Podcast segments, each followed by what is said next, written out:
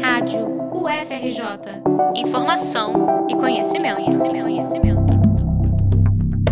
O Brasil depois das cotas raciais, uma série de reportagens sobre o que mudou com as ações afirmativas nas universidades do país. Parte 3: A luta por acesso à pós-graduação. A UFRJ possui cerca de 15 coletivos negros em atividade. São agremiações estudantis que não concorrem com centros acadêmicos, mas que também atuam de forma política, no sentido mais amplo da palavra. Os coletivos acolhem os cotistas que chegam à universidade e discutem pautas relacionadas à vida e às condições de estudo e trabalho das pessoas pretas e pardas. Esses grupos têm liderado debates importantes, que ainda não foram de todos esgotados, como a reserva de vagas para pós-graduação. É disso que vamos falar na terceira matéria da série sobre ações afirmativas no ensino superior, produzida pela Rádio UFRJ. Foi no coletivo EBI, do curso de Ciências Biológicas, que Jorge Marçal teve seus primeiros contatos com a vida universitária. Ele entrou na faculdade em 2015 e um ano depois tornou-se um dos militantes do EBI. Foi ali que ele, pela primeira vez, entendeu que as cotas deveriam estar também nos cursos de especialização, mestrado e doutorado.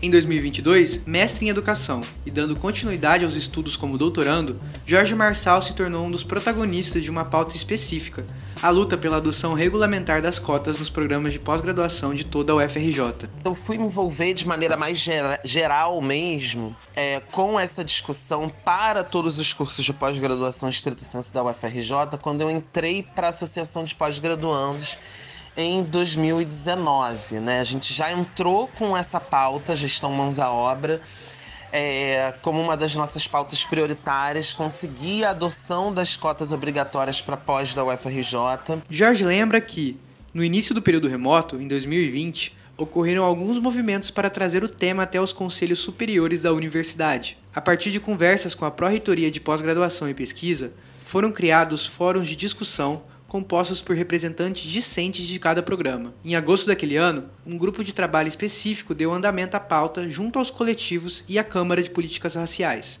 Nesta ocasião, os coletivos de pessoas transexuais e não binárias existentes na UFRJ passaram a fazer parte do debate. A partir de 2021, a meta da militância em âmbito de pós-graduação passou a ser a inclusão do tema no documento que orienta toda a universidade, o Plano de Desenvolvimento Institucional, PDI. O debate foi seguindo pelas vias institucionais até chegar ao CPEG, o Conselho de Ensino para Graduados, instância responsável pelas diretrizes didáticas e pedagógicas dos cursos de pós-graduação. Eu estava como representante discente, eu era representante discente da pós-graduação no CEPEG, né, nesse conselho. Em junho de 2022, uma resolução foi aprovada pelo CEPEG e pelo Conselho Universitário, que é a instância máxima de decisão da universidade. Não está contemplando todos os grupos que a gente queria, né?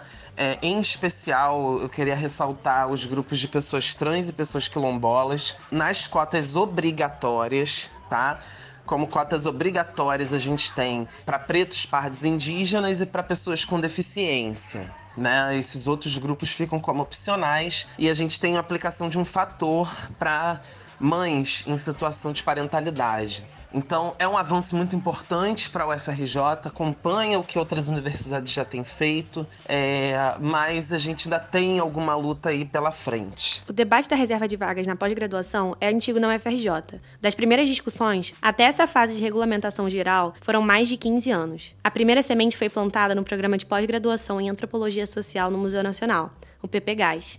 Foi por volta de 2005 que os estudantes indígenas e quilombolas começaram a questionar o fato de os pesquisadores da área serem, em maioria, brancos e filhos de uma classe média urbana. em 2007, a comunidade acadêmica dos PPGAs formulou um primeiro documento, que passou por amplo debate até ser aprovado em 2012. Por causa disso, o PPGAs se tornou referência para outros programas da UFRJ e Brasil afora. Em âmbito nacional, somente em 2016 tivemos um documento para guiar as instituições, a Portaria Normativa número 13 do Ministério da Educação. Este documento determinava que as universidades e os institutos federais deveriam adotar um sistema de cotas para cursos de pós, num prazo de 90 dias. Alguns programas cumpriram, a maioria não. Em 2020, um fato curioso foi que o então ministro da Educação, Abraham Weintraub, antes de deixar a pasta, revogou a portaria de 2016. A decisão, contudo, foi tornada sem efeito dias depois, ou seja, o documento segue valendo. As realidades regionais também serviram como base, pelo menos para a pressão estudantil. No Rio de Janeiro, as leis números 6.914 de 2014 e 6.959 de 2015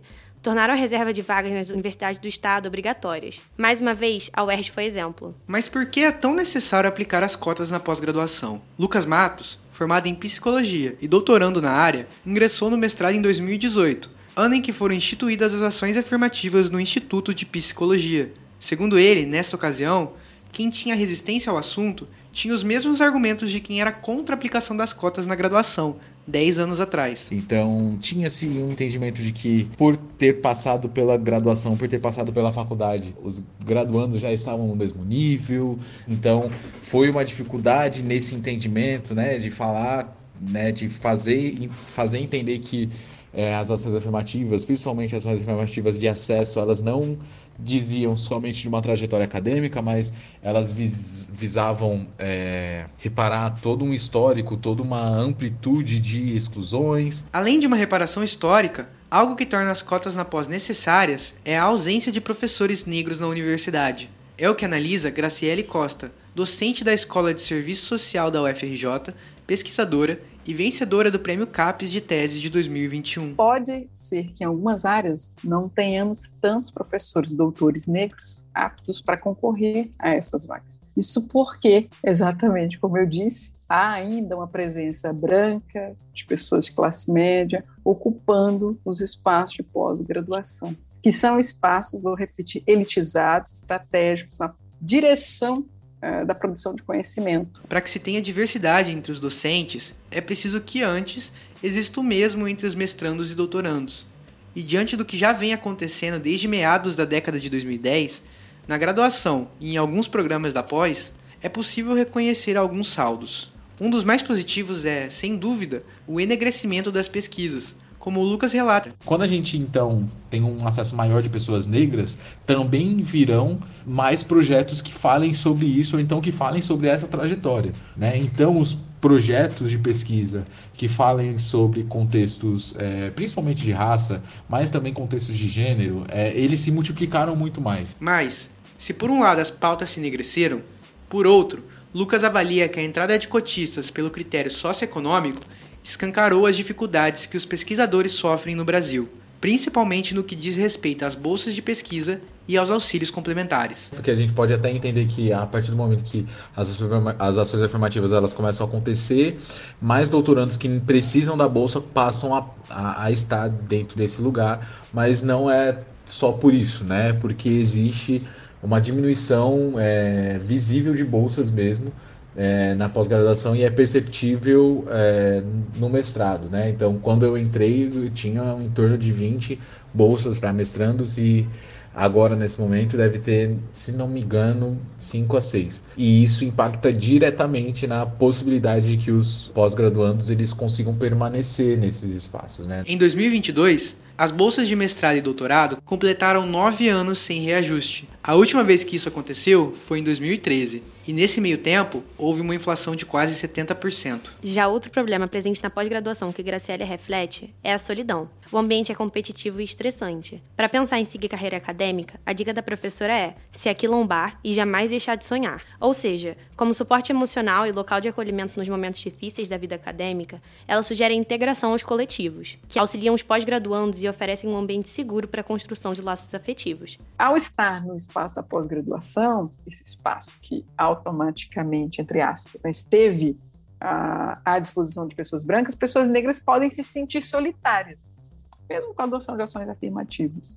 Então, busquemos né, produzir espaços que sejam seguros, espaços de acolhimento, espaços que sejam de fato de construção de conhecimento baseado nessa ideia crítica de diversidade. Os coletivos, além de servirem como suporte emocional e lutarem pelos direitos dos discentes, também criam estratégias que ajudam no ingresso dos estudantes nos PPGs, como é o caso do curso preparatório Beth Leandro, do Serviço Social, que funciona da seguinte forma: os próprios estudantes que já foram aprovados em seleções anteriores se reúnem para oferecer dicas, estudar textos, compartilhar formas né, de pensar construção de projetos para se candidatar após. E o que é importante é que, nesse processo, pessoas brancas também são convidadas a compartilhar suas experiências com esses futuros, futuros candidatos negros e negras, mostrando que pessoas brancas têm um papel estratégico nesse fortalecimento, também de maneiras a garantir que haja uma diversidade racial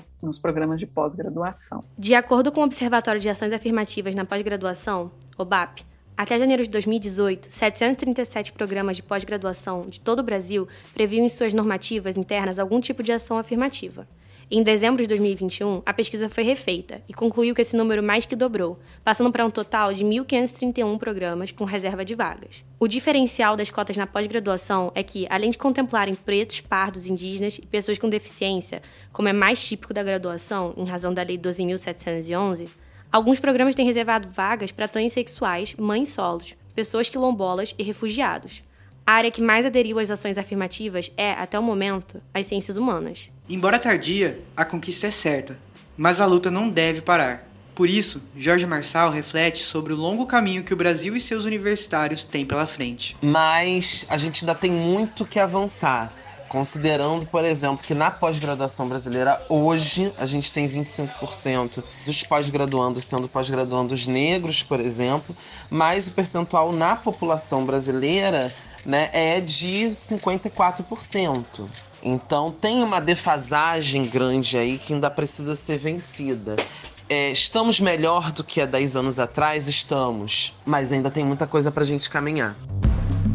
Na próxima matéria da série sobre ações afirmativas no ensino superior brasileiro, vamos além do ingresso e discutimos, com estudantes e especialistas, as condições de permanência na universidade, quem consegue levar a carreira adiante e como, para que servem as políticas de assistência estudantil, é o que vamos responder. Reportagem de Gabriel Ikegami e Maria Morena Gomes para a Rádio UFRJ.